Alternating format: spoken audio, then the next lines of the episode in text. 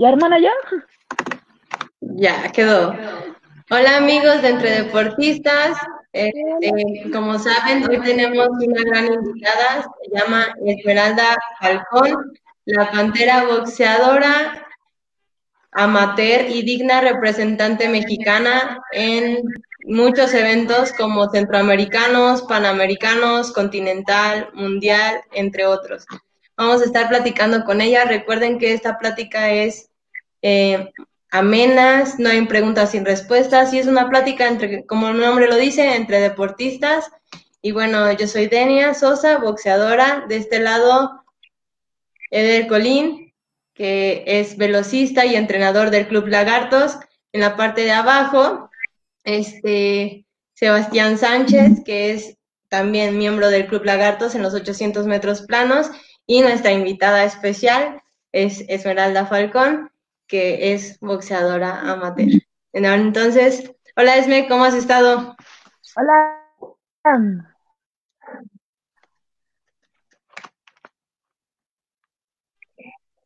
¿Cómo estás? Muy ¿Cómo, bien, ¿cómo, cómo te encuentras? Muy bien. Echándole ganas, se- seguir entrenando para todos los compromisos que se vienen. Excelente. Vamos a empezar desde mucho tiempo atrás, ¿va? ¿Cómo inició el gusto por el deporte? ¿Cuál fue tu primer deporte que dijiste, voy a practicar eso? ¿O que tus papás te metieron? Pues fue bien chistoso, mira, mis papás nunca me metieron a ningún deporte. Eh, los deportes que yo he hecho he sido, ha sido porque yo me iba de metiche solita. El primero fue fútbol. El segundo hice pesas. Eh, en la escuela competí en, en atletismo, en lanzamiento de bala y 100 Ah, metros. mira, eso no, eso no me lo sabía. Y tengo, bueno, tengo bastante Sí, tiempo de conocerla. pasado. Es mi oscuro pasado. Generalmente lo que uno no, no destaca, uno no lo comenta. Buen punto, buen punto. Destaqué en los, en, en los 100 metros, pero el lanzamiento de bala quizá coordiné muy bien los movimientos. Era buena, decían que tenía fuerza, pero, pero no sé, fue poco el tiempo el que me estuvieron enseñando, entonces pues no destaqué tanto. Y aparte no fue como, como un deporte el que me, que me motivara y que yo sintiera la pasión que siento como cuando, la que siento cuando subo pelear.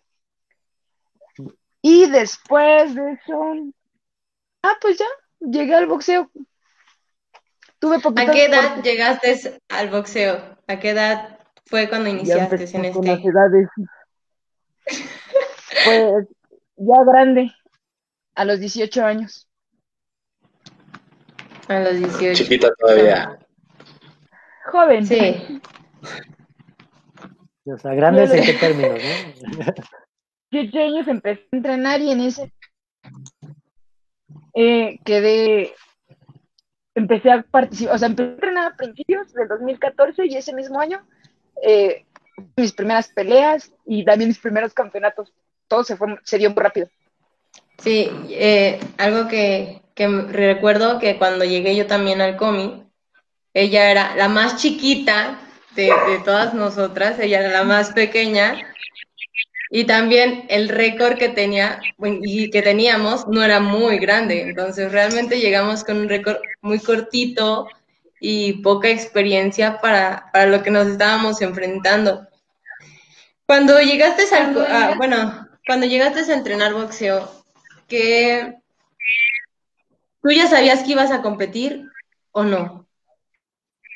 Desde un inicio yo dije que si el primer entrenador le dije que, que yo iba a ir a aprender boxeo, yo quería pelear. Pero en un inicio yo, pues uno está más familiarizado con el boxeo profesional. Entonces, como que ese era mi, mi, mi meta o mi proyecto. Pero mi primer entrenador fue el que me llevó a dar una visita y el señor Pablo Romero. Me llevaron a dar una visita al Comité Olímpico y vi el muro olímpico y yo les dije que qué necesitaba para que mi nombre estuviera en el muro olímpico. Ya me dijeron que tenía que ir a una olimpiada y le dije que cómo le tenía que hacer. Ya me dijeron que tenía que pasar una, unos, unos este, torneos, ganarlos y llegar a ser seleccionada nacional y después representar a México. Y le dije, yo voy a hacer todo ese proceso porque mi nombre va a estar ahí. Quizá yo no, tenía en cuenta la magnitud de las palabras que estaba diciendo. Y me empezaron a, ese, me empezaron a hablar más del, del, boxeo olímpico y dije, no, yo voy a hacer eso. Y fue un reto porque, pues, en, en un principio, pues, el simple hecho de practicar boxeo es un reto. La mayoría piensa que es un deporte para hombres y quizá no había, en nuestro tiempo había muchas oportunidades para nosotras mujeres. Ahorita no es que estemos ampliamente en oportunidades, pero sí se han abierto más puertas. Y pues empecé con los, con los requisitos que me dijeron que era este, ganar el torneo a nivel delegacional, luego distrital, y yo iba compitiendo, yo ni siquiera sabía lo que iba logrando, yo nada más me metía a mi profe a los torneos, yo me preocupaba por entrenar, por asistir, dar el peso y ganar. Y así se fueron dando las cosas, pero se dieron muy rápido, entonces como que yo no, no tomé conciencia de lo que estaba logrando. Hasta cuando gané la medalla de oro en la Olimpiada y me dijeron que después de eso me tenía que ir a concentrar al comité. Eh, tampoco no, entendía la magnitud de, quiénes eran los que estaban en el comité. Dije, pues ha de ser un gimnasio nada más y ya. Y pues no, ya estando ahí me encontré que estaban todos los deportistas. Ya fue cuando empecé a, a creer que tenía cualidades y que sí podía lograr lo que yo quería. Y ya estando en el comité, pues nada más me enfoqué a seguir siendo disciplinada y la verdad, lo que siempre he dicho, a mí me tocó el ciclo donde fui la más pequeña y las compañeras que estuvieron conmigo me apoyaron muchísimo, me enseñaron muchísimas cosas, me cuidaron y sobre todo pues me supieron aconsejar. Quizá los errores que, que cometieron ellas, pues me hablaron sobre ellos para que yo no cometiera esos mismos errores. Y así fui creciendo poco a poco. Sí, me, queda muy claro, digo, yo como compañera de Esmeralda en ese entonces, eh, sí fue, un proceso, yo creo que todos, todas las que íbamos nuevas vivimos un proceso bien distinto y, de mucha unión, ese grupo era muy, muy, a mí me gustaba mucho.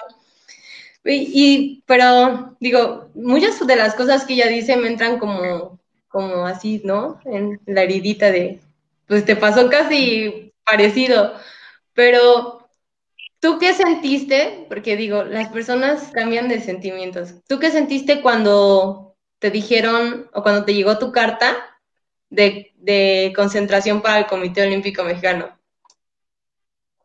Eh, me emocionó, me sentí contenta, me sentía motivada, pero también me sentía preocupada porque yo tenía que tomar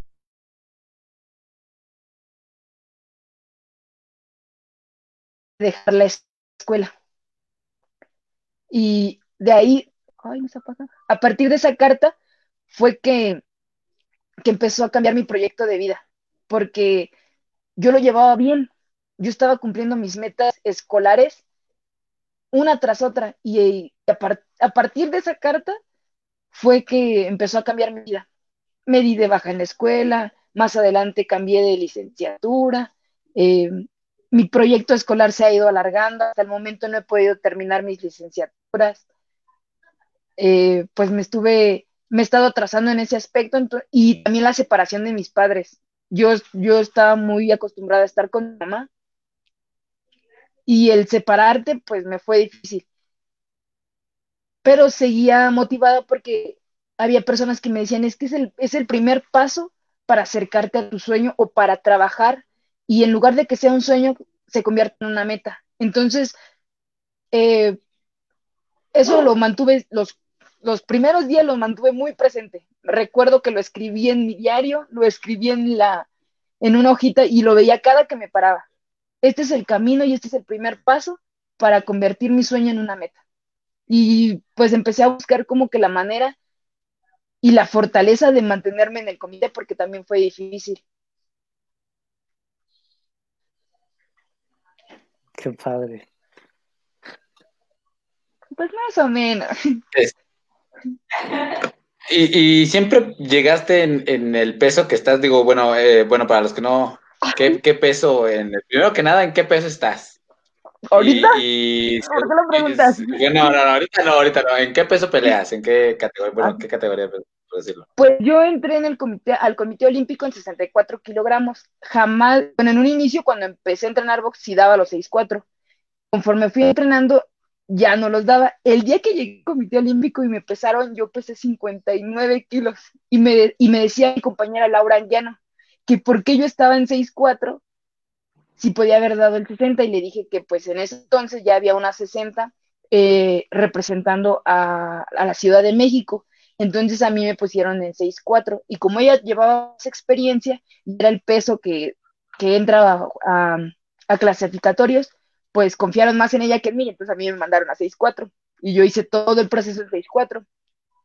Ok. Yo llegué al Comité Olímpico en esa categoría y en esa misma fecha, pues eh, fue cuando me empecé a informar de cuáles eran los pesos olímpicos y yo decidí cambiarme a 60 y metí mis- de hecho yo no, el primer año yo decidí no representar al, al comité, o sea, no irme de manera directa a la Olimpiada Nacional, sino ganarme y hacerme todo el proceso en 60 kilogramos, porque yo quería saber si en verdad tenía la capacidad para, pues, para pelear ese peso, porque pues una cosa era esta- pelear en 6'4 y otra Sí. en 60. Pero también llegué en 60 kilogramos siendo oro. Perfecto. ¿Y ahorita actualmente Oye. entonces te mantienes en 60 kilogramos? ¿O Así 60? es, desde el 2014 me mantengo en 60 kilogramos peleando esa categoría. Qué padre. Oye, una pregunta, regresando al tema que comentabas hace rato, que por eso dije que qué padre, digo, me imagino que muchas personas, bueno, muchos deportistas han pasado por esa situación de que pues, en su vida, situaciones pues familiares o, con amigos o cosas así, pues te llegan a afectar este, emocionalmente. Y por ejemplo, yo te puedo decir que por mi experiencia, yo en la pista voy a desahogarme, ¿no? Como que a sacar toda esa, esa furia o esas frustraciones. Yo me imagino que con el box te las sacas con la persona que está enfrente de ti, ¿no? O, o tú cómo llevabas esas situaciones, en ese caso, la separación de tus padres, eh, ¿cómo lo tra transmitiste a, al, al, ring, al, al cuadrilátero? Pues, ¿qué crees? Que en un inicio, y algo muy chistoso, muchos decían que mi carácter no servía para, y mi personalidad no servía para ser boxeador. Así, primerito, a mí me dan miedo los golpes. ¿Cómo crees? Jamás he sido peleonera y, y no sé, mu muchos me decían que mi personalidad no servía, porque a lo mejor no me enojaba, porque quizá era como más amor y paz en todo, pero yo siempre les contestaba es que en pues mi desempeño no se va a evaluar por mi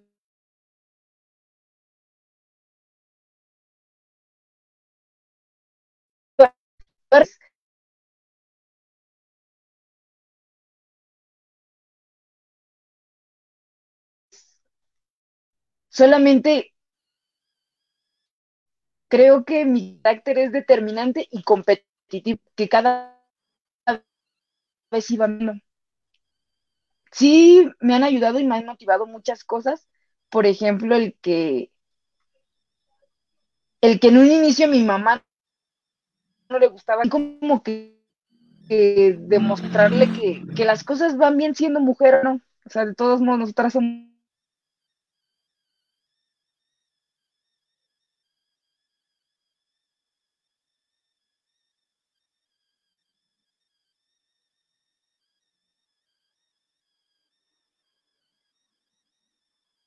Se perdió la conexión.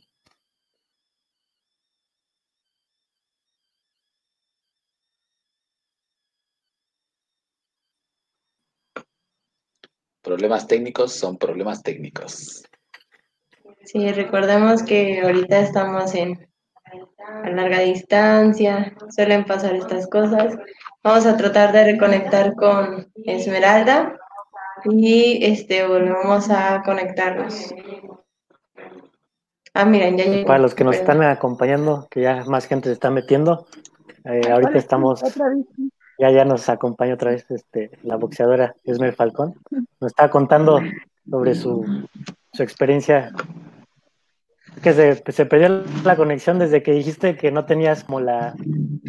que te decían que no tenías carácter para ser boxeadora. Este, ¿Puedes repetir esa, esa parte otra vez? Ah, pues sí, te comentaba que muchos decían que por mi carácter no, yo no servía para el boxeo, que porque era muy, este, muy pacífica y que pues eso no iba a servir. Y ya yo les decía que mi desempeño no se, no se evaluó por mi personalidad abajo del ring, sino la determinación y el coraje que yo mostrara arriba del ring. Las emociones que me han ayudado, pues a mí sí me ha costado estar lejos de mi familia, es algo que a mí sí mm, como que me, pues sí me llena de nostalgia. Entonces, yo siempre he dicho que todo el tiempo que he perdido al no compartirlo con mi familia tiene que valer la pena. Y en cada pelea yo tengo que dar lo mejor de mí porque tengo que salir con la victoria, porque es mi manera de decir que las cosas estoy, estoy haciendo bien, que están valiendo la pena la ausencia que estoy teniendo en mi familia, porque me he perdido a lo mejor el 10 de mayo de mi mamá, navidades con ellos, quizá mis papás de momento están enfermos y solamente enterarme de que pues estuvieron enfermos y mis hermanos no me dijeron porque no me querían preocupar. O no me dijeron de tal cosa porque querían que estuviera concentrada para, para la preparación de mi pelea o para mi pelea. Entonces, creo que es más esa motivación, el que estoy lejos de mi familia y que he perdido pues momentos importantes por, por estar entrenando. Entonces tiene que valer la pena y subo con esa mentalidad de que tiene que valer la pena. Muy bien. Eh, pues sí, todos sabemos que a veces es difícil, eh, pues bueno, la vida de un atleta, ¿no? Lo comentábamos también en los antiguos, este, antiguas, este, transmisiones que, bueno, nos comentaban que pues han pedido cumpleaños, se pierden, en, dados casos hay amistades que hasta se pierden, ¿no? Porque, pues bueno, a veces no, pero yo creo que, como tú lo comentas, ¿no? Siempre tenemos que ver con esa, esa, tener una mentalidad así, ¿no? O sea, que valga la pena el esfuerzo que, estamos haciendo, ¿no? Y más que nada que, bueno, la familia, el apoyo que yo creo que tienes de tu familia, pues es incondicional, ¿no? Eh, Esme, una, una preguntota. en el sentido de que entras al comité, eh, llega un momento de adaptación, ¿cambian tus entrenamientos mucho a lo que hacías antes? Hay más, digamos, hay más desgaste. Yo sé que es alto rendimiento, pero ¿tú cómo recibes tanto física como mentalmente esa adaptación? O sea, porque no muchos le, digo, dices, este, a lo mejor dices tú, este, no, no, este, cosa, no me gustan ni los golpes, ¿no? Pero no sé, o sea, ¿cómo, cómo, cómo recibes tú eso? Pues fíjate que en un inicio mm, yo empecé con el profesor y entrenador César Morales mi adaptación fue buena con él. Eh, no tuve ningún problema. La verdad, yo para mi primer competencia internacional, yo llevaba bien poquitas peleas y él me hizo campeona continental. Mi preparación, la verdad, yo me sentí en el punto máximo para el día de la pelea. O sea, yo, yo sentí que por primera vez mi cuerpo o sea, ya quería estar en esa pelea, ya necesitaba, o sea, yo nada más necesitaba escuchar el, campanazo para que mi cuerpo solito se moviera. La verdad es, el, es la preparación en la que yo me he sentido muy, muy bien. Te puedo decir que es la mejor preparación que he tenido. De ahí me acuerdo. Y como él nos, y como él nos decía, campeona del mundo. Literal nos preparó para eso realmente eh, creo que sí tuviste y tuvimos una muy buena preparación. Yo creo que uno de los mejores entrenadores que, que han puesto sus entrenamientos y sus empeños realmente con, con, cada uno de sus atletas porque no era como todo generalizado, ¿no? Como que realmente te daba tu espacio, tu tiempo, tu dedicación como atleta. Y yo creo que también eso a, a Esme eh, le ayudó para sentir esa motivación y esas ganas de, de salir ese día a darla. Aparte, pues tienes todo, ¿no? O sea, tienes ya la preparación, tienes las cosas y todavía es tu primer evento internacional que compites por tu bandera, o sea, y son cosas bien, bien distintas y bien difíciles de asimilar, pero no sé, este, ¿qué pasó? O sea, ¿qué pasó por tu cabeza así antes de salir a esa pelea, a tu primer pelea en el Continental? Bueno, mi compañera de habitación fue Denia. Recuerdo que el primer día del pesaje estaba nerviosa las dos. Nos pusimos a leer un libro completo de oraciones. Lo recuerdo. Eh, yo antes de una pelea siempre, siempre veo la serie de Hippo Macanaochi, la de Espíritu de Lucha. La estuve viendo, peiné a mi muñeca, Denia me decía que la dejara en paz. Nos pusimos a rezar y recuerdo que las dos dijimos, tenemos que dar lo mejor de nosotros. Vimos pelear a Victoria Torres y le dijimos, ya entendimos, solamente sal, así lo dijimos, tira chingadazos y ya después empiezas a, em, la pelea. Nada más es cuestión de que se nos quiten los nervios. Yo recuerdo que eso fue lo que dijimos y pues yo obedecí, yo porque yo estaba más nerviosa que Denia. Yo recuerdo que yo tenía, yo no sabía, cuando me abrazaba yo no sabía qué hacer. Y Denia me decía, muévete, muévete hasta que te dejen. porque sabíamos que la boxeadora que a mí me estaba abrazaba mucho. Porque en el campamento de entrenamiento las compañeras de Brasil habían estado pues en México, entonces fuimos compañeras de sparring. Entonces ya sabíamos más o menos cómo trabajaban. Entonces, recuerdo que entre nosotras nos dimos consejos de la, de la pelea y sobre todo mucha seguridad. Nos dijimos que habíamos entrenado bien, que las cosas iban a salir bien, que eran los nervios del primer evento internacional. Yo en especial, en esa pelea, en la primera, yo hice lo que dijimos Den y yo. Salí a tirar fregadazos. Tiré como seis. Ya sentí de verdad. sentí que es que eso dijimos, ¿eh? Dijimos, a ver, mira, ya, tú sal y ve a darle con todo. Tú no sabes ni a dónde tiras, tú tírale, tú sueltas chingadazos por todos lados. Y literal, eso subimos a hacer las dos. Y si te abrazan, pues muévete como loca y te vuelves a y se te suelta y otra vez se vuelves a dar. Y no, ese día, yo recuerdo la pelea de Esme, y todos, toda, toda la tribuna de México, de nuestras compañeras, estaban, dale, dale pero porque la pelea no paró, o sea, no cesó, o sea, literal fuimos y ella fue y dale, dale, y todo el tiempo estuvo hacia adelante, ¿no? Entonces sí fue como una estrategia de nervios también y, de decir, pues ya, ¿no? Ya yo creo que en el tercer cuarto Esme ya se estaba acoplando a su, a su ritmo de pelea y a su estrategia, ¿no? Pero ya, ya los primeros dos ya habíamos hecho lo que queríamos. Porque a diferencia de Denia, Denia era de choque y yo no. Yo, era, yo boxeaba hacia atrás. Entonces ya como me acuerdo que llegué al, a sentar al, primer descanso y el profe Morales me dijo, tranquila, vamos ganando, tranquila, no nos van, si no nos alcanza el tanque, la adrenalina está hasta arriba. Profe, a mí cómo no me va a alcanzar el tanque, yo traigo hasta para abajo. Eh, me dijo, pero tranquilízate, ya, ya vamos por encima, porque en el primer round hice un conteo.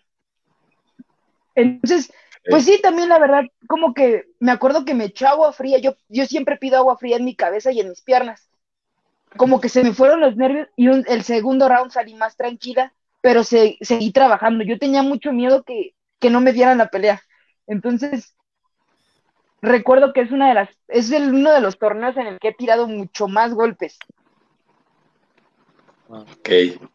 Este, pues bueno, la verdad, la verdad, bueno, yo, yo estuve ese día, te vi, eh, para mí, digo, al seguirlas viendo o verte a ti es, impresionante la cantidad de, de, también de golpes de que recibe, ¿no? Porque a final de cuentas, algo también que, bueno, se me viene ahorita a, la, a la mente y lo acabas de nombrar o lo nombraron, ¿por qué la muñeca?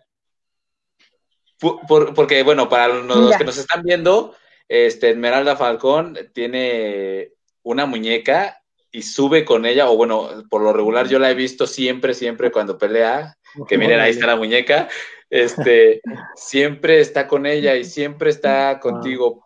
Pero ¿por qué tu muñeca?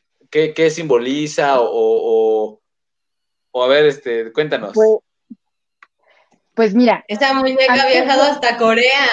O sea, ha ido a Corea la muñeca. Sí, lo y llevaba un oso, ¿te acuerdas? A Corea me llevé también un oso. Eh, las avergonzaba porque ellas me decían, deja tus muñecas o mételas a la maleta.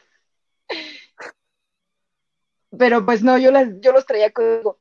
Eh, la muñeca me la regalaron cuando iba a cumplir 15 años. La, la hermana de la madrina de mi mamá. Eh, desde que me dieron la muñeca, para mí me, me, gustó muchísimo y aparte algo como que, como que algo significó para mí porque tengo muchas muñecas y ella siempre es la que, la que tengo en la cama, es como la especial. Al poco ah, tiempo muere, la, muere la señora que me regaló la muñeca y cuando estaba agonizando tuvimos una plática que, que quizá pues solamente ella entendió lo que yo le dije y ella lo, todo lo que me todo lo que me dijo. Quizá ella cometió muchos errores en su vida, pero recuerdo que, que ella me dijo, la vida la tienes que disfrutar. Tienes vivir tus decisiones y sobre todo lo que dicte tus emociones, porque eso es vivir feliz. Y así me dijo, yo fui una cabrona, pero viví una vida feliz.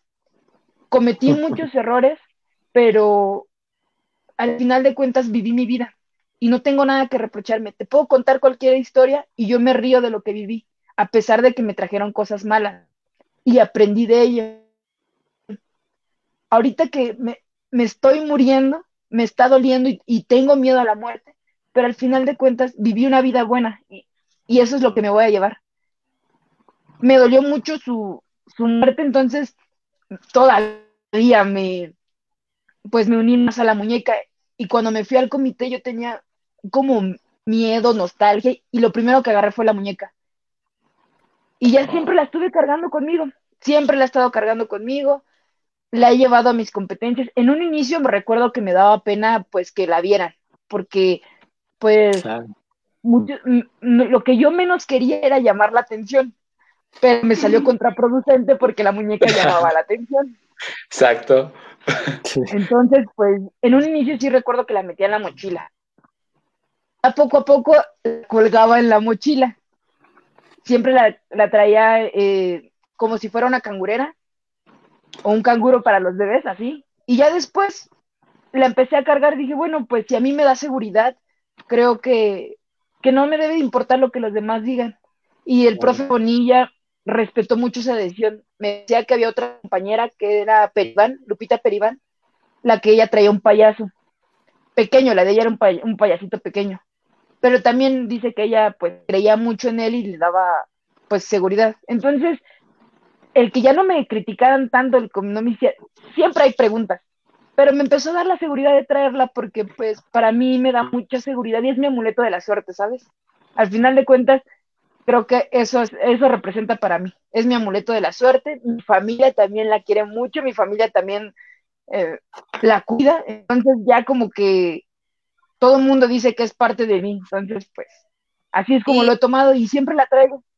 Y créanme que al principio sí era extraño, porque obviamente veíamos como que siempre la muñeca por todos lados, en los entrenamientos, en la cama. O sea, de repente te, uno le dan ganas de ir al baño, no sé, a las 12 de la, muñeca, de la mañana, y la muñeca ahí, ¿no? Entonces, como que sí de repente, como que estaba raro, ¿no?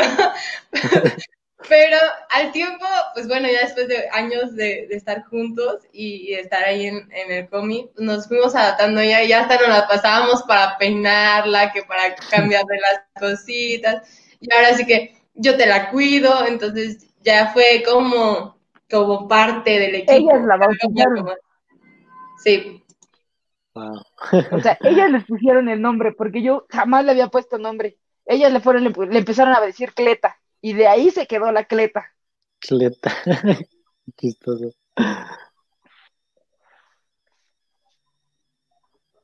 Y pues ahí se quedó ya como que la gente la gente que me empezó a ver porque subo con ella el ring, cuando me lo permiten, subo con ella.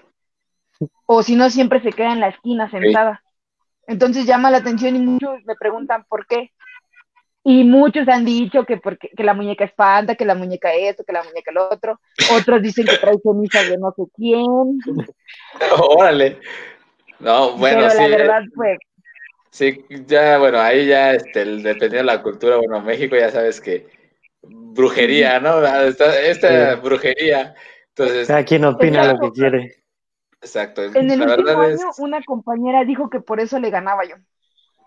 Que, la órale. muñeca, que yo le hacía algo con la muñeca. Órale. Mira, fíjate que qué anécdota tan, tan curiosa, la verdad es algo, algo que, bueno, a mí no me ha pasado por la cabeza, ni, ni, he- ni siquiera he visto a alguien así con algo tan apegado, la verdad es algo, pues, qué bonito, la verdad es un detalle muy bonito que tengas eh, eh, este, pues, este símbolo, porque a final de cuentas es un símbolo para ti que te ayuda, ¿no? A, a- a esa confianza. Esme, eh, tú cuando subes al ring, lo comentábamos con esta, nuestra primera invitada, que ¿qué piensas cuando estás boxeando? O si es que piensas. Porque bueno, en mi caso, pues yo son alrededor de 10 segundos, no se alcanza a pensar nada, excepto cuando corro el 400, que ahí sí, desde que arranco ya voy diciéndome no puedo. bueno, este, no, la verdad es que no, no, es diferente, ¿no? Digo, Sebastián también este, se puede ver de diferente forma, pero en el boxeo a mí me cayó curioso que, pues en este sentido nos dijeran que hay veces que no, no piensan.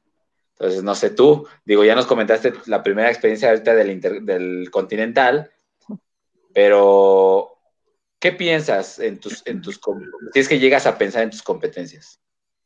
¿Qué crees que sí me han dicho muchos compañeros que no piensan o, que las cosas salen? A mí en lo particular me pasa que, que sí, que mmm, no pienso en otra cosa que no sea la pelea. La verdad me concentro muchísimo y hay veces me ha pasado que no escucho a los demás. O sea, nada más me pasa mucho el que veo como oscuro, nada más veo el ring y a la muchacha con la que estoy wow. peleando. Eh, y nada más escucho una voz, pero para llegar a eso me ha costado adaptarme a los entrenadores. No he podido hacerlo con todos los entrenadores. Hay veces que, que la voz de algunos entrenadores yo no las escucho. Ellos dicen que me gritan, la verdad yo no las escucho. Y hay, hay entrenadores, te puedo decir que es con mi entrenador, eh, el actual, que es Fabián Ramírez Palacios, eh, mi, mi, anterior entrenador, que fue Martínez Camilla, también ellos, yo escuchaba su voz y en cuanto ellos me pedían una combinación, yo la tiro. Pero no sé si porque me he conjuntado muy bien en los entrenamientos con ellos, porque a lo mejor son más personalizados, porque se han dedicado un poquito más de manera individual a mí. Con el profesor Morales también recuerdo que lo pude hacer. Eh, su voz lo, la distinguía mucho. Quizá ya un poco con el profe Bonilla sí me costó trabajo, luego me gritaba y me regañaba, me acuerdo, porque me decía, ¿qué no me oyes? No, profe, en serio que no lo escuches, que usted no me grita fuerte. Y me decía, me, ve, ve mi garganta. Y yo, profe, en serio no lo escucho. Y en la entonces yo generalmente hago como que tiro mucho mi jack y estoy pensando para dónde se está moviendo para saber qué voy a hacer. Pero todo lo que pienso es relacionado a la pelea, ¿eh? O sea, jamás me pasa un pensamiento de, ay, ¿qué estará haciendo mi mamá? No, nada. Solamente todo es relacionado a la pelea. Todo, todo. Sí, claro, ¿no? Estaría muy curioso que estuvieras ah, pegándole ahí a tu, a tu contrincante y diga, ah, mañana voy a salir con mis amigos mientras le estás pegando, ¿no? Ajá, sí, no, Pero, todavía no logro mira, ese dominio. Este, y me quedan okay. muy marcados los golpes que recibo. Ok. O sea, yo me acuerdo okay. más de los golpes que recibo que hay veces que de, la, de, las, de las combinaciones que yo logro conectar. Ok. En ese sentido, por ejemplo, eh, ¿has tenido alguna vez algún un golpe que digas, esta sí me pegó con todo lo que trae y, y te ha dolido? O, porque digo, hay una ligera tolerancia al dolor, ¿no? O sea, a final de cuentas, pues bueno. Pero en el caso de, pues bueno, yo llegué a practicar box un, poco, eh, desgraciadamente lo tuve que dejar por problemas de, salud, pero en ese sentido había gente que yo luego no sentía los golpes, pero había unos que, újule, cómo pegan. Entonces, en ese sentido, tú has llegado a, a, te han llegado a desconcentrar con un golpe o has dicho, híjole, por supuesto que sí. Sí, conozco compañeros. Denia es una de esas. A Denia le gustan los chingadazos. Denia, me acuerdo que yo le decía, cuando hacíamos sparring, yo era un peso mucho más grande que ella. Y yo le decía, Denia, muévete. Cuando hacía sparring con nosotros, porque Denia era una de las más aventadas, y el profe la ponía sparring con los pesos grandes, yo le decía, Denia, muévete. No, no, no reciba los golpes. No, no, a ella le gustaba la distancia corta, entonces, pues ella le, pero aparte es una boxeadora aparte, entonces, pues ella se sentía segura en esa distancia. A mí, en lo personal, yo soy miedosa, a mí, yo soy más correlona, yo soy de estar de lejitos. con el tiempo sí ha cambiado mi boxeo, pero en todas las peleas que llevo, yo recuerdo la pegada y jamás se me va a olvidar de dos muchachas. Una se llama Mari Vega, que fue en mis inicios. Recuerdo que esa pelea me, inflamó, gané la pelea, pero me inflamó mi nariz. Eh, pegaba durísimo, te juro que esa muchacha, no sé, me he puesto a pensar mucho hasta este momento, si o pegaba muy duro o yo era muy nueva para el boxeo y, sentí sus golpes muy, muy fuertes. Yo recuerdo que, que cada golpe que me daba, yo sí quería llorar, pero pues me daba pena también. Entonces me movía y como que me ponía más alerta, pero, pero sí me daba miedo que me pegara porque me dolía. La otra muchacha es una de Canadá, Carolina Beire, era, eh, es la 60 de Canadá. Cuando eh, fuimos a, un dual meet allá Canadá, me tocó pelear con ella. Pues la verdad, en esa pelea yo, yo bajé mm, inflamadísima de mi lado derecho. Mi ojo, lo, mi pómulo recuerdo que estaba así y mi nariz. Me sangró la nariz, pega fuerte y pues sí, pega fuerte, la verdad. O sea, cualquier golpe yo sentía luego, luego cómo me inflamaba. Pero ahí fue distinto, ahí ya no como que yo tenía miedo yo también ya me gustaban los fregadazos, entonces también hacia adelante. Pero fue un error, porque para ella, cuando le, la segunda pelea que hice con ella, yo boxeé hacia atrás. Y fui más rápida y no recibí tantos golpes. En la primera, te juro que no, no, no, no se reconocía mi rostrito. De hecho, Denia me vio no, cuando me rompieron mi nariz y me hacía burla, me acuerdo que decía que era una avatar porque se inflamó todo y se me juntaron los ojos. Pero ese fue por otro accidente. Pero de esas de todos mis, de toda mi carrera boxística, esos dos muchachos son las que yo he sentido que pegan durísimo. Y ahorita una de República Dominicana, pero pero ella se me complica tanto y no, no he recibido tantos golpes de ella como, como en ese entonces con Carolina Beire y con Mari Vega. No, con ellas golpe recto que tiraban y recto que yo volteé a ver las luces. ok. Oye, Esme, te tengo una pregunta.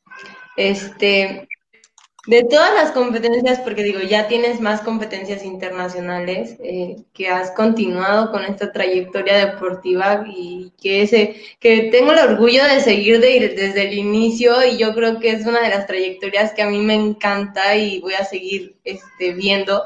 Pero de todas estas competencias como internacionales, ¿cuál fue la que cuando tú te dijeron vas a tal competencias que te llenó así de entusiasmo, de adrenalina y que viviste como esa parte de, ir a la competencia como completo, como, con todos sus panoramas.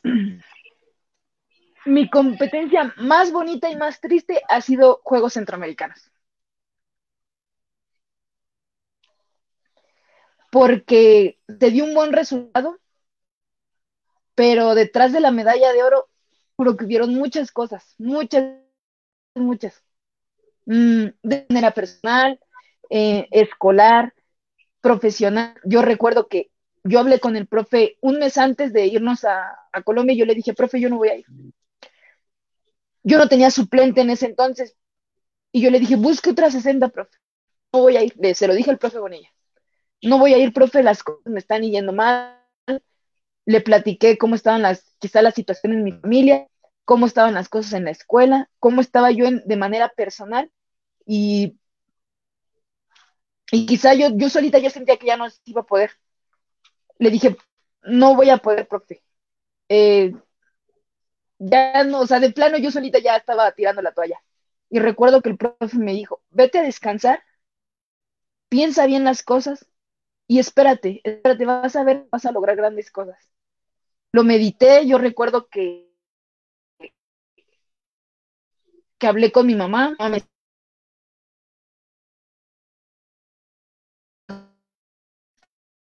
que pensara bien cosas, que ella me iba a apoyar en lo que yo decidiera. Que en, ese entonces ya nada más era mi amigo, porque al final de cuentas pues es mi mejor amigo, entonces hablé con él y recuerdo que, él me dijo, tomaste la decisión, tú escogiste ser diferente, y si ya estás a un paso, hazlo, da todo, da todo, y si tienes que arriesgar las cosas, arriesgalas, pero que valgan la pena, Esme. Todo el tiempo que ya estuviste, pues dale, que, déjalo que haga, que, que dé frutos. Eh, fue cuando yo dije, pues ya, sí es cierto, si ya estuve tanto tiempo, como que me hicieron recordar todo lo que a mí me, mantuvo todo ese tiempo, porque ya eran tres años, no cuatro, ya cuatro años en el comité, que, yo dije, bueno, cuatro años que me he mantenido aquí adentro, que he dado resultados para que ahorita me den miedo. Entonces, cuando, cuando gané la medalla de oro, pues yo recuerdo que no fue, el profe me decía, no llores, yo quiero llorar, profe, porque usted no sabe lo que a mí me, me costó. Deja de llorar. No, profe, yo no pude dejar de llorar porque yo sentía bonito, porque eh, aquellas personas que me dijeron que no servía para el boxeo, les pude demostrar y les pude restregar en su cara que sí servía. Aquellos que a lo mejor obstaculizaron un poco mi carrera, también les demostré que, que las cosas con, empeño, disciplina y sobre todo determinación se pueden lograr. Me demostré a mí misma y me, y me supe dar, supe conocerme un poco más. Que aunque las cosas se pintaron grises, te juro que ya, yo ya ni las veía grises, las veía negras. Yo no le veía puerta a eso, la situación que yo estaba viviendo. Aún así dije, yo pude sacar las cosas y, y pude dar un buen resultado.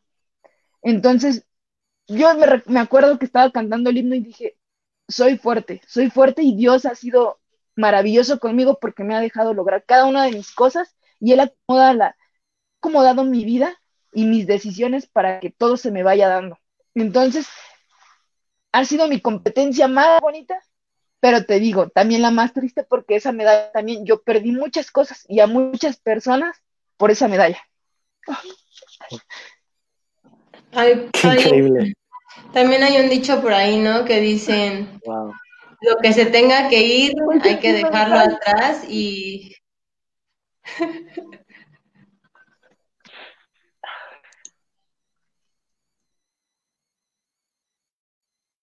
Bueno, aquí yo estaba eh, buscando un poquito de información sobre, sobre ti. Eh, una nota de, un noticiero de, de Marco de marca Claro, que me llamó mucho la atención que, que dice que, pues estás peleando, ¿no? Por tu sueño de, llegar a los Olímpicos y ser la primera eh, boxeadora mexicana en, lograr este, esta meta, pero debido a la pandemia, al COVID-19, pues se retrasó un, año más ese sueño. Y algo que me llamó todavía más la atención fue que que dice ahí que, tienes, que tienes asma, ¿no? Ah, bueno, aquí dice la nota, ahorita nos, nos, confirmas si es verdad o no, porque es como luego son los, los periodistas, y que pues obviamente el COVID es una enfermedad que va directamente a los pulmones, ¿no? y justamente aquí habla sobre eso, de que, que, llevabas un tratamiento o un cuidado muy especial para, para no verte afectada con esta enfermedad. Y pues quiero que nos platiques cómo, cómo lo has hecho, eh, cómo ha sido tu, tu entrenamiento durante esta pandemia. Y más aparte, pues que nos compartas esa, esa experiencia que, que logras cumplir de ser la primera eh, mexicana en, en, el boxeo olímpico? Pues efectivamente tengo asma. Tratamos de, lo, de, llevar las mejores medidas para, para que no me viera afectada por, por el COVID, pero ¡oh sorpresa! Yo di positivo y me contagié. Pero, ¿Cómo crees? pero mi médico eh, es el médico que siempre me ha llevado todo lo del asma. Eh, en cuanto, porque yo no tuve síntomas, me hicieron la prueba, salí positivo, eh, me, estuve en revisión, me hicieron estudios pertinentes, tomaron las medidas pertinentes para que el, el, virus no me, no me afectara, porque pues si de por sí mis pulmones ya tienen deficiencia, pues era más fácil. Denia sabe que hay momentos o hay climas donde yo no puedo entrenar a la misma intensidad que ellas, eh, que los profes tienen que tomar pues a veces decisiones y, e, y, hacer modificaciones en el plan de entrenamiento para que pueda entrenar y no vernos perjudicados. En su caso, el profe César Morales siempre las llevó a cabo. Ya después me he vuelto más rústica con los otros entrenamientos y he tenido que sobrevivir eh, en un inicio, para yo llegar a tener la condición que, que requería para, para pelear, pues sí fue distinto el entrenamiento porque mi papá me llevó, antes de irme a la UNAM, que tenía que despertarme a las 4 o 20 para las 4 para que me fueran a dejar al Puma Bus, como cuatro y media, 20 para las 5, mi papá me llevaba a correr. Y yo recuerdo que me llevaba a una montañita que está cerca de donde yo vivo y ahí me ponían a correr temprano porque el aire era más puro. Y en la tarde, me, sí, a mí siempre me estuvieron llevando a correr a donde hubiese más vegetación y sobre todo que fuera en las mañanas para que pues yo pudiera, no me hubiese afectada de que por la contaminación enfermara o como mis pulmones no hacen la, no tienen la capacidad para para que lo que entre lo expulsen, lo que no, lo que me hace daño lo expulsen, pues a mí entra parejo, entonces me daña. Entonces, pues eran las, son las modificaciones que hacen. Eh, gracias a Dios, yo salí muy bien de, de la situación del COVID. Desafortunadamente, pues toda mi familia nos vimos afectados. Eh, pues mi papá fue el que, el que estuvo más afectado y tiene secuelas hasta el momento, pero poco a poco pues vamos saliendo. Eh, a mí quizá pues sí me afectó un poco porque pues nos mantuvimos en cuarentena, estuvimos, estuvimos hospitalizados, eh, pues sí modificó, sí paró mi entrenamiento. Eh, hubo medicamentos que me dieron de los cuales yo informé a la, a la federación y al médico que está encargado de nosotros como seleccionados nacionales, porque pues mis medicamentos para empezar para controlar el asma son, este, son sustancias prohibidas, pero yo tengo el permiso porque las utilizo porque pues tengo deficiencias. Entonces, para yo estar a la par de usted, de otra compañera, pues yo necesito mis medicamentos. O sea, no lo hago con el fin de, de obtener un beneficio, simplemente porque pues lo necesito, tengo deficiencias de fábrica, entonces es necesario esas refacciones. muchos. Sí, yo, también. claro. Y pues, y como soy ambiciosa en mi sueño de ser la primera mujer, de tener el deseo de ser la primera mujer a Juegos Olímpicos, eso se lo debo a mi profe César Morales y al psicólogo este Ritz, porque él me contó la historia de México y que ninguna mexicana había ido.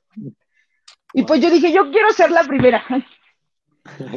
y yo recuerdo que decía, sí, también me da miedo conocerlo porque digo, he tenido compañeras muy buenas, entre ellas Victoria Torres, disciplinadas, competitivas, y se han quedado un paso y, y pues no han llegado a la meta. Pero también he visto las referencias y quizá mis referencias en mis resultados y me da un poquito de esperanza decir, sí se puede, yo a lo mejor, a lo mejor sí puedo, así como logré, que yo no sabía, pero logré la primera medalla en Juegos Centroamericanos. Digo, bueno, a lo mejor Diosito me da la gracia de, de también ser la primera mexicana que, que clasifique a Juegos. Primero que clasifique, y ya después podré pensar humildemente en un color de la medalla. Pero primero le pido mucho a Dios y yo estoy poniendo mucho de mi parte clasificar a juegos. O sea, nada más le pido eso, siento que clasifique. Creo que sí, creo que sí lo vas a lograr. Yo confío plenamente en que, en que Dios me va a dar esa gracia. Si no me la llegara a dar en este ciclo, yo me espero el otro ciclo. Quizás lo que yo pienso que nos ha faltado un poquito en el boxeo femenil.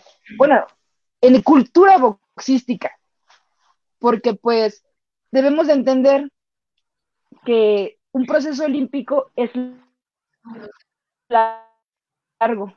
Yo ya empecé grande. Y aunque hubiesen, pero yo creo firmemente que empecé a la mejor edad, porque pues para nosotros las mujeres no había competencias eh, como juvenil, entonces apenas están abriendo. Entonces a lo mejor quizás si hubiera empezado antes me hubiese aburrido, me hubiese ido al profesional, no sé. Yo creo que mis, los tiempos de Dios son perfectos y conmigo los he sabido como tolerar y ser paciente. Entonces, creo que voy súper bien en cuestión de los tiempos. Sea cual sea el resultado de, esta, de este ciclo olímpico, yo me espero el otro ciclo.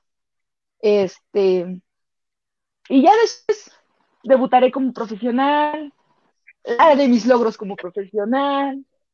Y más adelante, muy, muy, muy adelante, pues quizá me retire. No, me tengo que retirar y me quiero retirar en buenas condiciones. empezar a ejercer mi, licenciatura, pero quizá más eh, conjunta al, deporte. Así es, Sebastián, así es como, como la, te puedo complementar la nota. Eh. ok, Esme. Eh, en el sentido de la licenciatura, ¿qué estás estudiando? Docencia en educación física. Educación física, ok, perfecto. Entonces, este, bueno, pues ya posiblemente futura, futura entrenadora también. ¿Quién sabe? ¿Qué crees que en un inicio este... yo decía, no voy a ser maestra de educación física, voy a complementar mi licenciatura porque la mía es más pedagogía y formación de alumnos, quizá con un este, con una licenciatura en ciencias aplicadas al deporte o entrenamiento deportivo, para así tener la pedagogía de enseñarle a los niños o, a la, al individuo que venga a mí, a mí para enseñarle, pero ya con conocimientos específicos en el deporte. Exacto. Muy bien. Pues mira, ya se nos pasaron bien rápido, 53 minutos aquí a menos contigo. La verdad, algo muy interesante, algo que, bueno, yo te conozco, pero digo, nunca, nunca dejas de conocer a las personas, ¿no? En ese sentido. Eh, Esme, ah, bueno, en este sentido, hablaste de un psicólogo, hablaste, pero a mí algo que sí me interesa y que la verdad ya, ya he visto bastante, eh, digo, su deporte o en los deportes de contacto o hay peso, o sea, lo que importa es el peso, la dieta. ¿Trabajas con algún nutriólogo o, o bueno, ya eso. cuéntanos, cuéntanos, ¿qué equipo multidisciplinario trabaja contigo? A ver, te comento. Pues el boxeo es uno de los deportes los, de los más olvidados, de los más rústicos. Todo el mundo piensa, este es boxeador, este, este aguanta, donde tú lo pongas va, va a entrenar, este, así le dio los, guantes más feos, se va a hacer más corrioso, se les, de las manos se les van a hacer más duras, si le tiene que pegar a la pared, le va a pegar. Generalmente es lo que se piensa. Desgraciadamente de nuestro, muchos van a decir, ay, nada más son golpes y ni siquiera se piensa, ni, no es cierto, sí se piensa.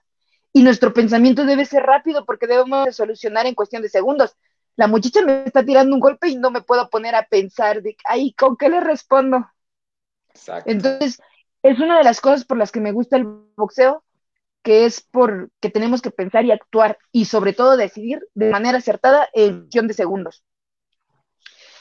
Y pues mi equipo disciplinario, cuando hay, contamos con fisiatra, médico, fisiatra médico, nutriólogo y psicólogo. En este caso, eh, ya por primera vez me ha tocado eh, trabajar con una psicóloga. Yo he tenido muy, muy grata experiencia de los psicólogos con los que he trabajado. Quizá también yo, yo creo firmemente en que un deportista tiene que tener el, acompañamiento de un psicólogo, entonces quizá me he prestado para trabajar. Soy platicadora. Eh, sí me gusta expresar mis emociones en cuestión de, de deportista porque yo creo que, no, es, no es fácil llevar todo el peso que, un que en un deportista recae cuando, cuando tiene logros y cuando tiene que, saber controlar todas sus emociones y, y, todas las presiones que en algún momento sientes como deportista. Y mis fisiatras, pues, que nuestros fisiatras han sido variados y pues desgraciadamente nada más tenemos uno. Siempre nos ha tocado tener uno nada más y somos un equipo grande. Hay veces que estamos hasta 40 boxeadores y solamente tenemos un día de recuperación. Entonces también yo soy consciente. Es ilógico que, el fisiatra nos dé un masaje profundo a los 40, eh, que nos atienda las lesiones a los 40 porque todos tenemos diversas lesiones, quizá unos menos, quizá otros más, unas más graves, otras crónicas, otras leves. Eh, entonces, quizá las veces que tenemos equipo este, con nosotros, pues es muy poco, insuficiente para el personal que somos, pero pues también todos nos acostumbramos y desgraciadamente tenemos que trabajar bajo la realidad. Entonces, en, mi caso, busco la, busco la manera de que se me atienda por fuera. Eh, cuando nuestro nutriólogo, porque no está, no es parte del, no es del, no es del comité, sino de CONADE, él es en el SENA, él va una vez por semana a checarnos el peso al comité olímpico, pero no tenemos la facilidad de que él pueda pedir la alimentación para nosotros dentro del comité, como si estuviéramos en el cenar. En, el, en este periodo estuvimos un rato en el cenar y ahí era muy distinto. O sea, el nutriólogo nos daba nuestra dieta, tú metías el, script y los mismos cocineros, tú le decías, oye Esmeralda, ah, tú traes dieta. Y ya, te daban. Y es mejor controlar el peso de esa manera. Porque pues está todo conjunto a llevar las cosas. Eh, ya en un inicio, te voy, a, te voy a ser sincera, cuando me cambié, bien chistoso, cuando era 6'4 no me costaba dar el peso, estaba en 59, 60, una preocupación. Cuando yo me cambié a 60, eh, yo, me, yo andaba en 61, pero ese kilo a mí me costaba. Sí, sí, no, más que nada que vamos cambiando, ¿no? Va, va, tu cuerpo va, va cambiando. Digo, los años no pasan en vano. Pues desgraciadamente así es. Y pues eh, eh, me costaba, empecé a adaptarme, yo tardé un año en adaptarme de 64, de 61 a 60. O sea, sí peleé en ese año, pero sí recuerdo que, que las peleas en ese año de adaptación, sí, a mí, yo, bueno, yo sí lo sentía. Hay muchos compañeros boxeadores que dicen que ellos no sienten nada, no, yo sí sentía. Y yo trataba de, de no sufrirle tanto porque, porque sí sentía que bajaba un poco mi rendimiento. Después de este año de adaptación, mi familia me ayudó mucho. Mi hermana, me acuerdo que, que me daba las mis de recuperación y demás, porque también llegué a, participar en diferentes torneos en diferentes pesos. Ya había sido campeona en un.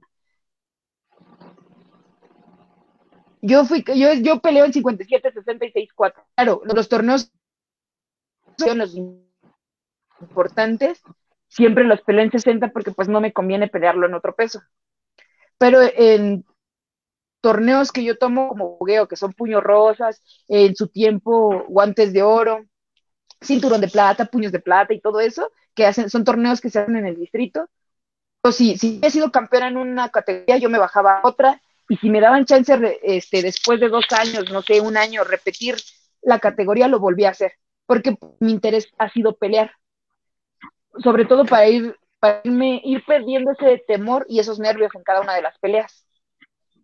Oye, Esme, bueno, ahorita, ahorita tocan bastante temas, ¿no? O sea, una vez que bueno, que sí están como seleccionados nacionales, pero aún así, eh, y la gente tiene que conocer que aún así hay carencias. O sea, no es como que un seleccionado nacional tenga todo y que se crean así como que la expectativa de que lo tienen todo y que no les hace falta nada. O sea, esto, de esto se trata el podcast, de conocer realmente la realidad de los deportistas y sí hacen falta cosas. O sea, ahorita nos damos cuenta ah, que un, fisioterapeuta para un equipo completo de boxeadores femenino y valorín en, en, estas instancias de alto rendimiento, pues no es este, lo suficiente. Eh, nutriólogos, psicólogos, o sea, al final de cuentas, si tú tienes una lesión y a lo mejor no puedes tratarte diario con tu terapeuta en comité, vas a tener que invertir de tu tiempo, de tu dinero para ir a otro lado y que te atiendan. O sea, todas estas cuestiones creo que son las que carece el deportista mexicano. Ojo, yo no sé cómo estén en los demás países, pero me ha tocado ver países que vienen muy bien con cuatro o cinco terapeutas y no hay bronca. Pero uno, este, a veces está dando masajes entre uno y otro, o entre un deportista y el otro, y pues eh, sale lo mismo. Entonces, creo que toda esta parte sí es bien importante y conforme también por ahí a veces escucho de, ah, no, pues es que a los deportistas les va bien en cuestión a becas y no hacen nada. A ver, o sea, la verdad entrenan de dos a cuatro hasta seis horas al día, tienen que dar peso, en el caso del boxeo, toda la semana o todo, lo, todo el tiempo de competencia, o sea, si pasaste de la primera ronda y vas hasta la final, toda esa semana, todo ese periodo de competencia tienes que dar peso, tienes que estar al 100 y tienes que estar activa. Entonces, no es como que un deportista no haga nada, hay que ver lo que hay detrás de cada deportista y de los sacrificios que, que estos realizan para llegar a donde están, ¿no? Estamos hablando de, de una atleta que quiere y que su sueño es llegar a Juegos Olímpicos y todo, todo este proceso que está pasando pues hay que apoyarlo, ¿no? Yo creo que sí faltaría invertir en el deporte, creer en el deporte, en cualquier deporte y también es como dice, a lo mejor este, el boxeo es de los más empíricos. Entonces también ir fomentar que los entrenadores, que toda la gente se capacite para que esto sea pues de la mejor manera para, para los atletas. Y en cuestión a los apoyos, ¿cómo vas con los apoyos? Digo, porque al inicio pues, tú eres como seleccionada y no tienes apoyos, ya te van apoyando ya que vas logrando, o sea, pero mientras en el proceso ya invertiste. Efectivamente, yo recuerdo que los primeros años yo fui campeona nacional y yo nunca tenía la beca. No sé por qué, rayos, nunca, nunca, nunca, nunca, nunca. Tuve la beca de campeón nacional, ni la de seleccionado nacional. Y había compañeras que yo decía, ellas tienen la beca. Había compañeras que regresan, que iban de Jalisco solamente a eso. Llegaban al comité, estaban en el comité este, duro y dale y subían a la federación. Tengo que ir a, CONADE por mi beca. Quizá tontamente yo no, no sabía bien el proceso, ellas eran compañeras que ya tenían años y ellas tenían beca y se iban. O sea, recibían su papel de que ya tenían la beca y se iban. Y uno que se quedaba ahí entrenando todo el año, yo la verdad no tuve, no tuve beca, eh, mis papás me han apoyado incondicionalmente. En un inicio, pues, pues es más invertir en esto, ¿sabes? Que lo que ganas. Eh, conforme ha pasado el tiempo, después de la medalla de centroamericanos, yo te voy a decir, una de las razones por la que yo me, yo me iba a retirar en 2018 era por eso. Eh, mi carrera, la licenciatura, la edad de mis padres, pues mi papá tiene 73 años y mi mamá 60, eh, quizá también yo comprendía que yo decía, pues ya es momento de que yo ya hubiese acabado mi carrera. y quizá ya no tendría por qué mi papá estarme costeando tanto mi carrera deportiva como mi carrera escolar. Ya la edad también tú dices, ya estoy grande como para que mi muchos van a decir estando dentro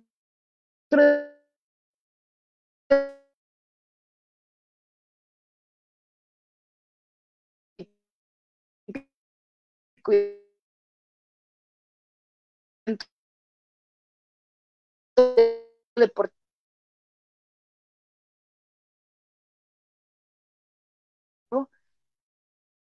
tú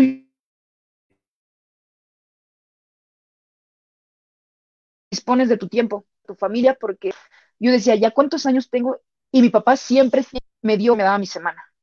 Mi papá veía y todo, pero él siempre me daba mi semana. Si yo le pedía para, yo cuando me di de baja de la escuela temporal, mi papá me seguía dando semana tras semana mi, mi, mi semana, mi gasto que me daba. Entonces, pues yo decía, si no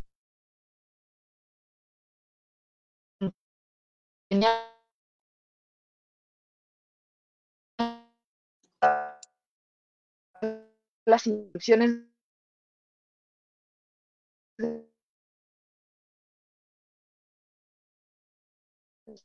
torneos, pues ya no les pedía mis, pero también pues te da pena estar dorante porque el comida y la alimentación, pero pues uno necesita tenis, pants, eh, quizá un suplemento, ya el medicamento, porque no todo el medicamento está en el Comité Olímpico. Entonces, pues, uno busca la manera de ir como que tapar.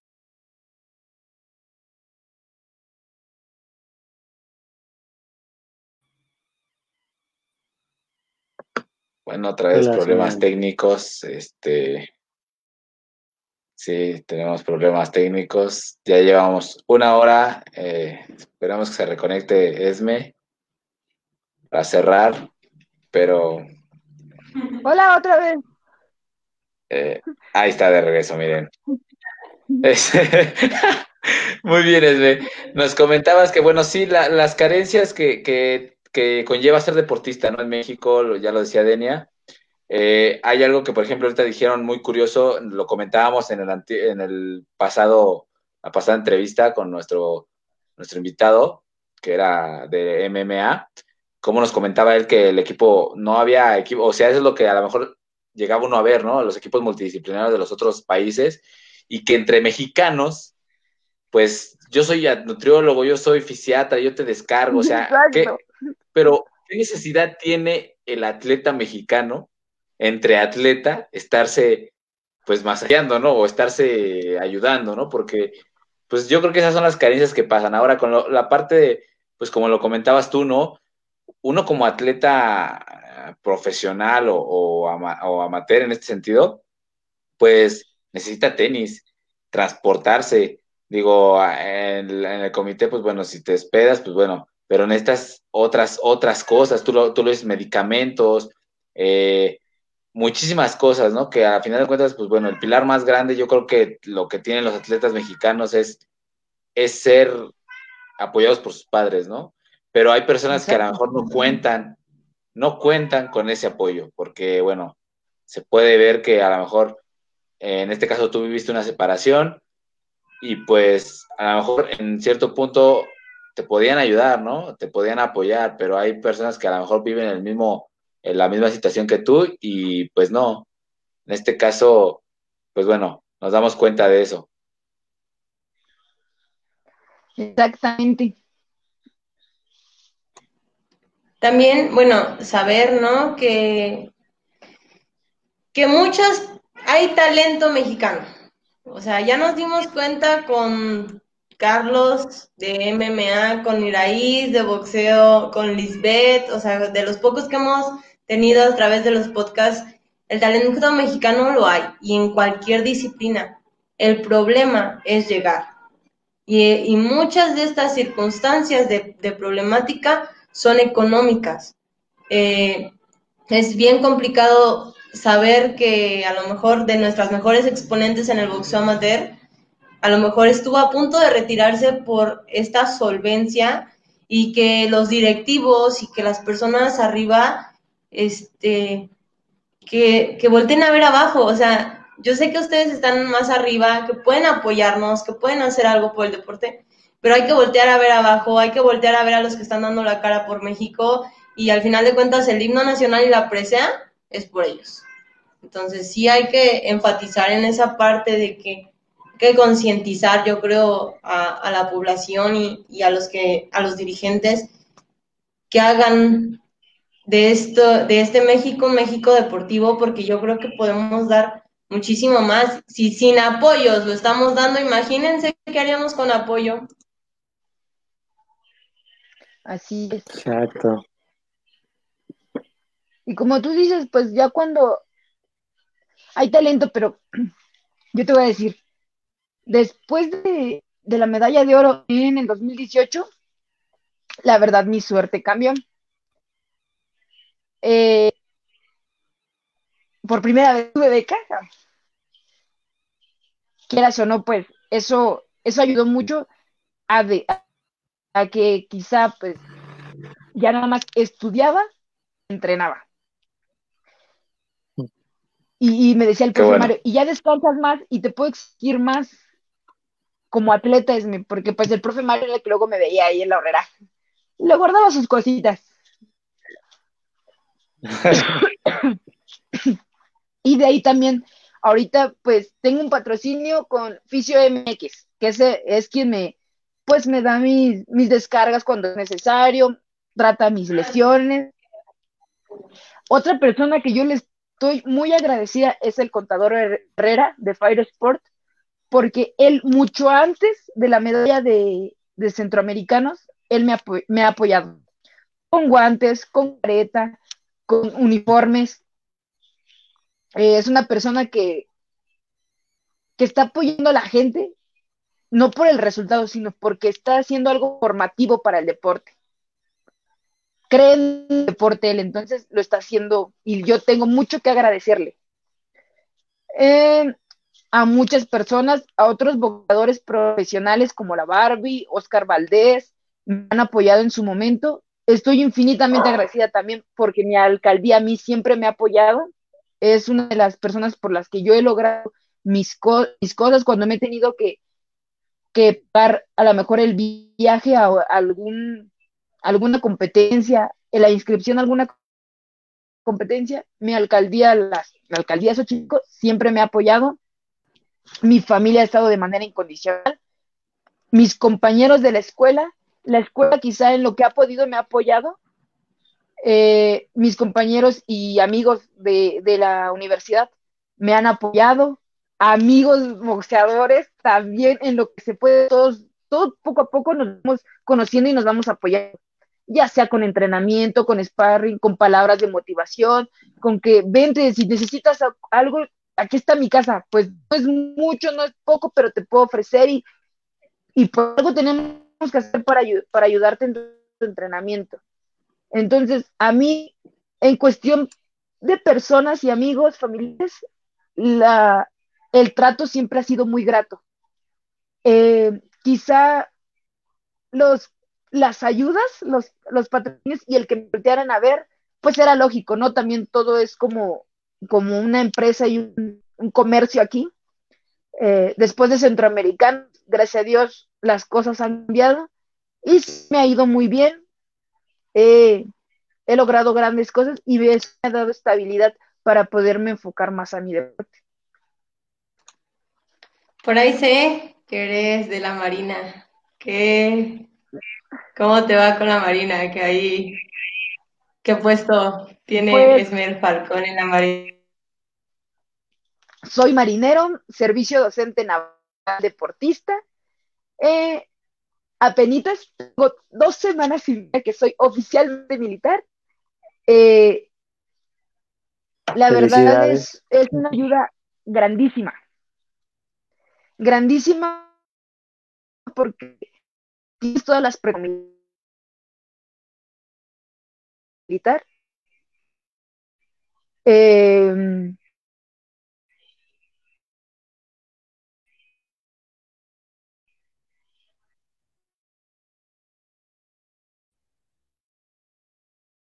y pues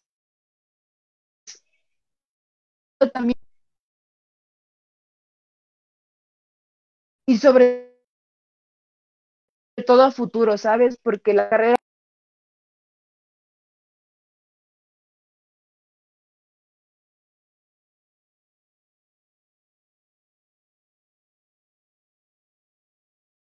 yo quise en un quería estar eh, y deseaba estar en la en las Fuerzas Armadas.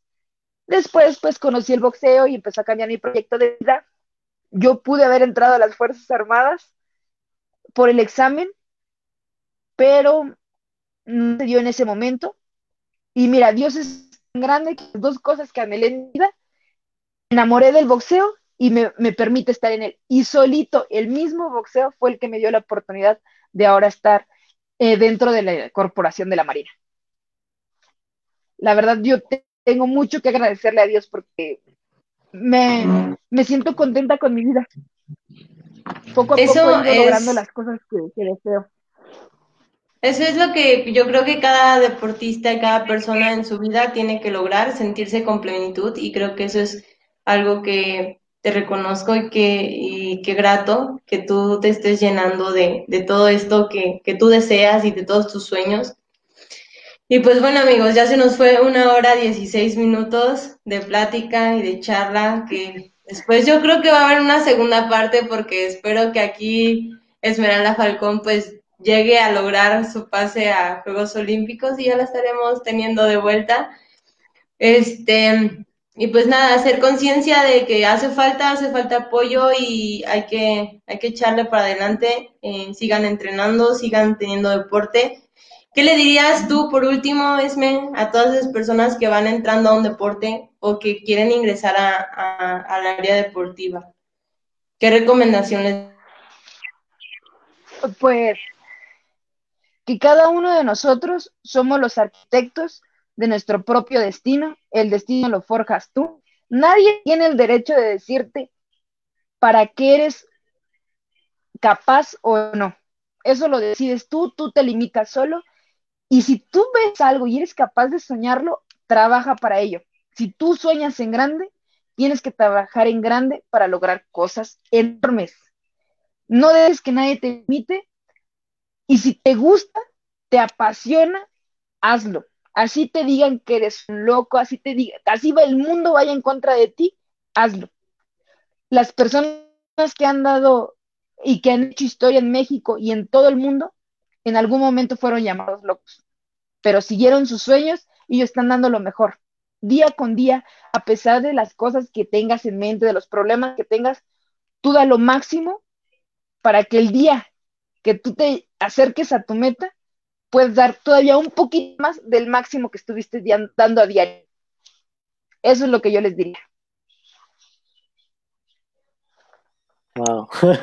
Pues de verdad, muchísimas gracias, Esme. Gracias. Como amiga y compañera, te deseo todo el gran éxito del mundo, que sigas en este camino. Espero verte en lo más alto que tú pudieras lograr. Y bueno, entre deportistas te da la bienvenida cuando tú lo desees a este podcast. Como equipo, el Club Lagartos que está detrás de todo esto, pues te deseamos el mejor éxito del mundo en aquí tienes tu casa, eh, tu, tu, equipo es este también. Y bueno, nada más eh, desearte todo, todo el éxito del mundo, esperando que de verdad te, te, deseo increíble, que puedas hacer todo, todo, todo, todos, todos tus sueños posibles. Y bueno, les cedo la palabra a los demás para que puedan hablar. Pues muchas gracias por, por tus palabras tan conmovedoras, realmente sí, sí me llegaron y yo espero que también a los que nos escuchan, yo estoy seguro de que sí. Pues gracias por compartirnos. Muchas gracias a ti por Esme, gracias por compartir. Gracias por compartirnos, Esme, una noche, la verdad, muy, muy llena de experiencia, la verdad, muchísimas anécdotas, muy, muchísimas cosas que nos has dicho. Nos das otro panorama del, del boxeo, otro panorama, otra persona, aquí lo tienen, este, eh, bueno, a todos los que nos están viendo, pues cómo cada deportista tiene una historia detrás. Y pues muchísimas gracias, Esme, por aceptar estar con nosotros hoy. Este, un abrazo. Hasta luego.